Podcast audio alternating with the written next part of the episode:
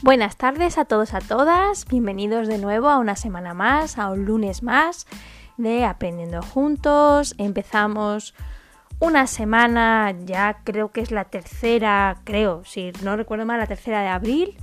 Y bueno, pues queda un día menos. Objetivamente queda un día menos. ¿Y qué vamos a hacer eh, en esta semana de podcast? Bueno, en esta semana de podcast vamos a introducir o ya os lo adelanto, algunos temas que son eh, más relacionados con aprendizaje. ¿De acuerdo? Eh, los vamos a ir intercalando y ya os adelanto que va a ser una semana de podcast interesantes con algunas colaboraciones en lo que se refiere a material con el que yo voy a contar. Así que, bueno, pues se presenta curiosa la semana, interesante, un poco misteriosa, que son los ingredientes perfectos para despertar vuestra curiosidad en el lunes en el que estamos. Así que empezamos.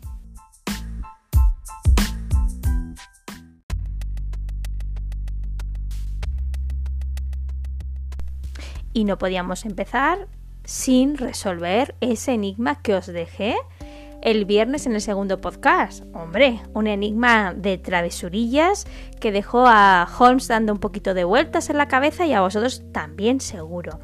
Yo no tengo ninguna duda de que alguno de vosotros y vosotras habéis encontrado la respuesta, pero yo os voy a dar la respuesta para que a quienes no lo han podido hacer o no han llegado a una respuesta clara o para comprobar la respuesta que ya habéis encontrado. El enigma se llamaba Cada cosa en su lugar y decía, la señora Hudson, tiene que probar una pizca del tarro que denominaba mezcla. Si sabe azúcar, sabrá que es el tarro de azúcar puro, lo que significa que el tarro con la etiqueta sal debe ser el que contiene la mezcla y el de la etiqueta azúcar el que tiene la sal. Si por el contrario, ese, eso lo que prueba en el tarro mezcla es sabe a sal, podrá saber que es el tarro de sal pura, lo que significa que el tarro con la etiqueta sal debe contener azúcar y el de la etiqueta azúcar debe contener la mezcla.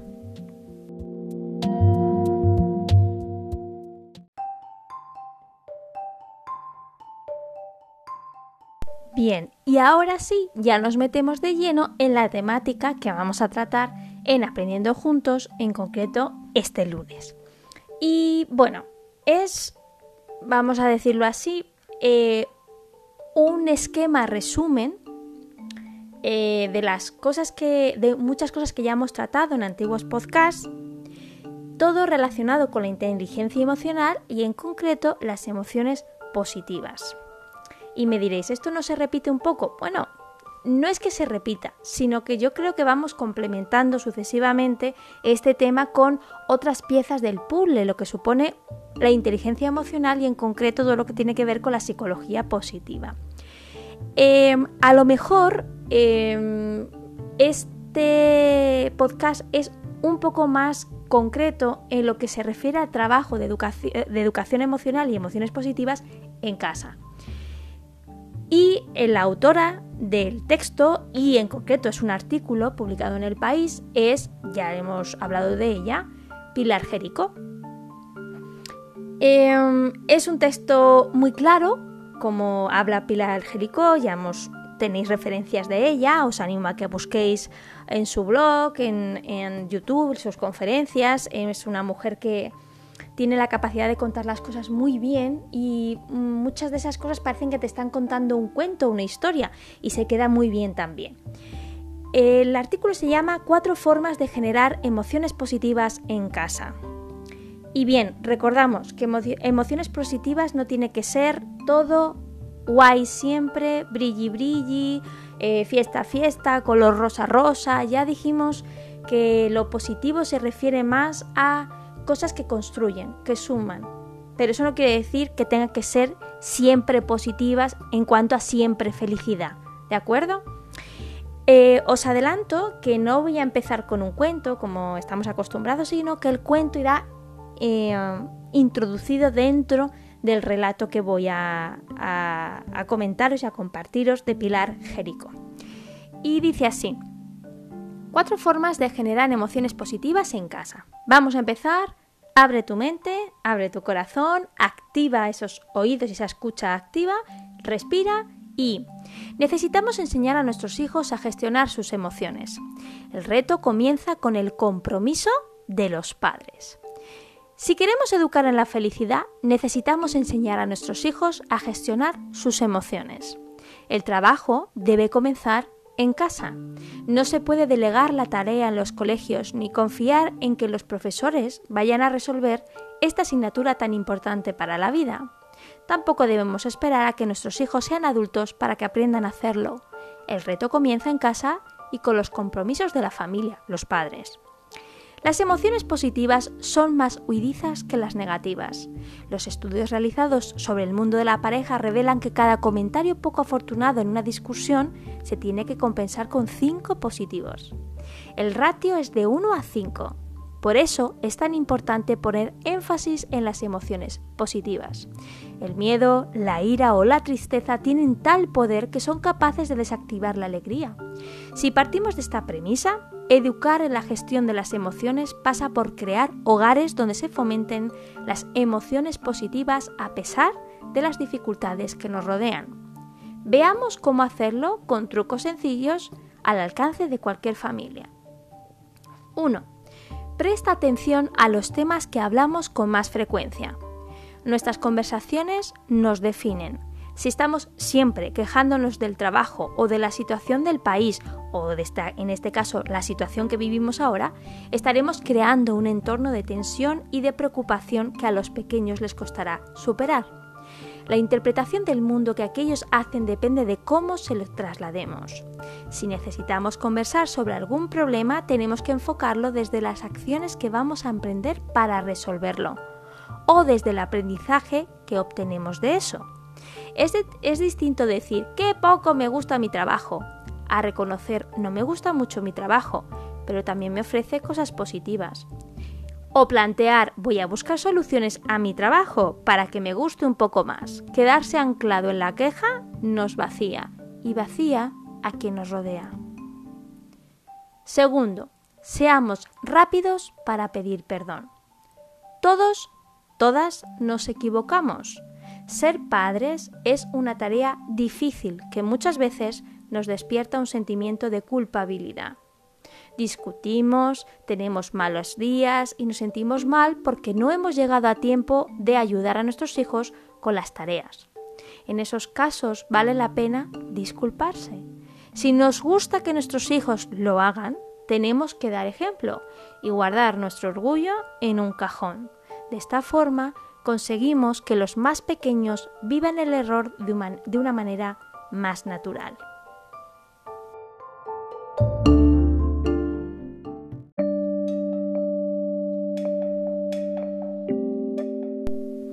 permitirme que en este segundo apartado me detenga y eh, introduzca el cuento que os comentaba sobre el valor de pedir perdón. Creo que es un elemento, un aspecto que no solamente tenemos que entender los adultos, sino también los niños. Y yo creo que a veces, eh, muy frecuentemente los cuentos les dejan esa imagen auditiva y visual de muchos valores. Y este cuento lo he encontrado en la web de recursos eh, educativos Orientación Andújar y se titula Los tres hermanos zapateros, un cuento sobre el perdón.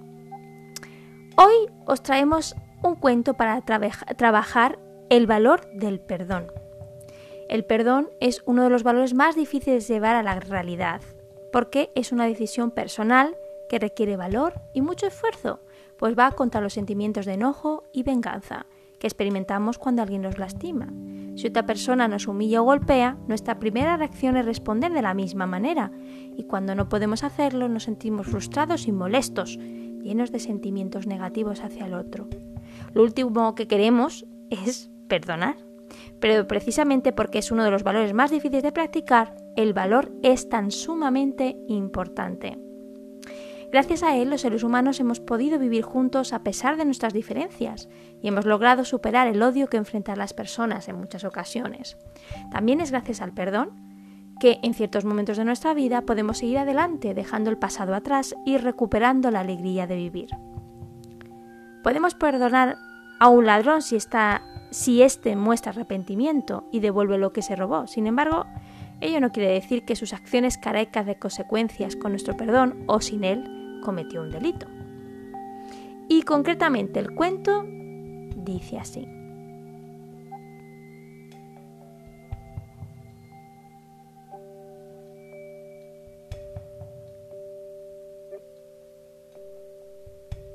Juan y su hermano menor José eran dueños de una zapatería llamada La Suela de Oro.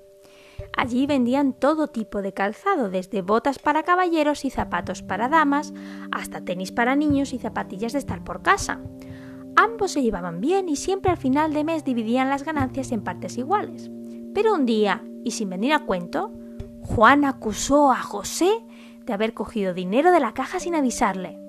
Este le contestó que no era cierto y aprovechó la oportunidad para reclamarle al otro que no trabajaba lo suficiente. Los dos se sintieron muy muy ofendidos. Comenzaron a discutir sin importarles la presencia de los clientes. De los reproches pasaron a los gritos y de ahí a los insultos. Hubieran terminado golpeándose si su hermana Vera, quien por casualidad se encontraba de visita, no los hubiera frenado. Este desacuerdo marcó el final de los buenos tiempos. José le dijo a su hermano que no quería seguir siendo su socio. Juan respondió que tampoco él quería, que podía encargarse solo del negocio. Así fue como José se fue y con sus ahorros abrió su propia tienda de calzado y le puso la verdadera suela de oro. Ambos competían para atraer a los compradores y se volvieron rivales. En el fondo ambos deseaban reconciliarse, pero eran tan orgullosos que ninguno estaba dispuesto a dar el primer paso. A su hermana Bea, Vera le dolía mucho que ambos hicieran esto, por ello ideó un plan. Una mañana le envió a Juan un mensaje que decía Hermano, te pido una disculpa, fue muy injusto contigo. Te espero en casa de Vera hoy a las 3 de la tarde para pedirte perdón. Firmado José. Juan decidió que como su hermano estaba dispuesto a reconocer su error, lo perdonaría. Lo que él ignoraba era que Vera le había mandado a José un mensaje igual, solo que con la firma de su hermano. Ambos hermanos se presentaron a la cita. Juan le dijo a José Querido hermano, recibí tu mensaje, claro que te perdono. Al oír esto, José se sorprendió mucho y exclamó ¿Pero qué dices? Tú eres el que querías disculparse conmigo. Le lo dijiste en tu mensaje. ¿De qué mensaje me hablas? ¿Fuiste tú quien me escribió? Discúlpate, exigió uno. No, discúlpate tú, contestó el otro. Antes de que estallara una nueva disputa, Vera los interrumpió y confesó que ella era la verdadera autora de los mensajes. Lo había hecho para reunirlos y alcanzar un acuerdo, aclarar las cosas les pidió que reconocieran sus errores y dejaran atrás el rencor. Sin embargo, ninguno parecía dispuesto a cambiar su actitud. He cerrado la puerta de la calle con llave, anunció finalmente Vera. No se irán hasta que arreglen sus diferencias.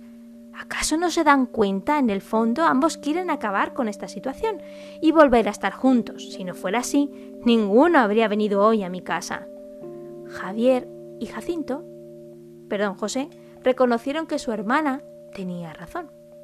Con lágrimas en los ojos se dieron un gran abrazo y prometieron no reñir más de la misma manera. Decidieron volver a trabajar juntos.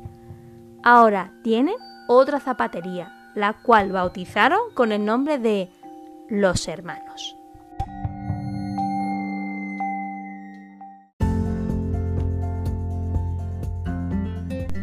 Bien, Seguimos eh, entonces pues haber escuchado este cuento súper ejemplificador y podríamos decir que Vera la hermana es la que hizo un poco el papel correspondiente a los adultos, al ejemplo de los padres según el artículo que estamos leyendo, Pilar Jericó, es decir, el modelo para que sean rápidos en pedir perdón y que la situación no se haga más tensa y dar un ejemplo válido para enfrentar la vida.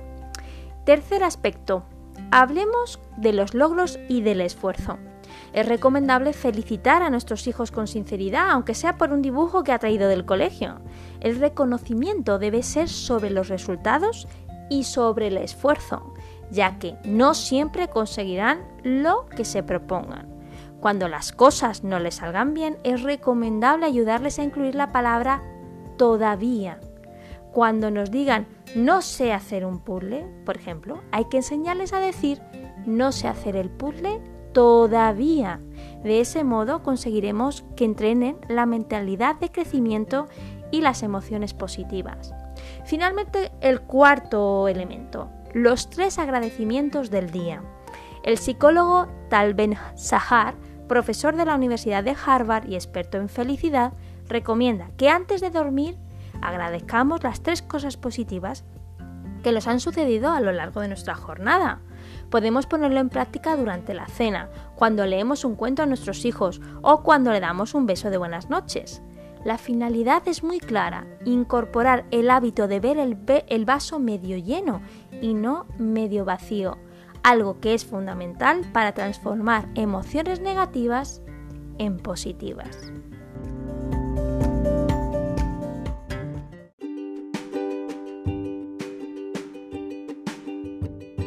Bien, el tema que he traído aquí para compartir con vosotros es un tema de aprendizaje muy práctico, como habéis visto. Evidentemente son cuatro formas genéricas, muy prácticas, pero genéricas, para generar esas emociones. La palabra generar supone que es un inicio para una continuidad, con lo cual se establecen o se quieren establecer hábitos sanos de comunicación sana y de inteligencia emocional sana en el ámbito de la casa. Lo he traído también a colación porque son prácticos, como he dicho, pero también porque creo que eh, son muy importantes para eh, la situación que estamos viviendo ahora con niños.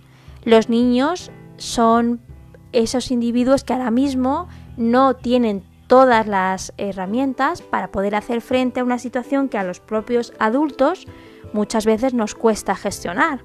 Entonces creo que como tenemos que pasar mucho tiempo en casa, es un contexto de caldo de cultivo para reforzar todas estas, eh, digamos, estas tácticas o estos elementos, estos hábitos, ya no solamente para que el proceso de, de este confinamiento sea lo más eh, estable y lo más positivo dentro de la situación que estamos viviendo, que, tiene un fin, que llegará a un fin y que todo saldrá bien, pero mientras tanto es un proceso de readaptación eh, para todos, incluidos los niños, donde tienen que cambiar totalmente su rutina de la noche a la mañana y situarse en el hogar durante más horas de lo que están acostumbrados y donde van a tener que compartir más tiempo con padres, hermanos, abuelos, etc.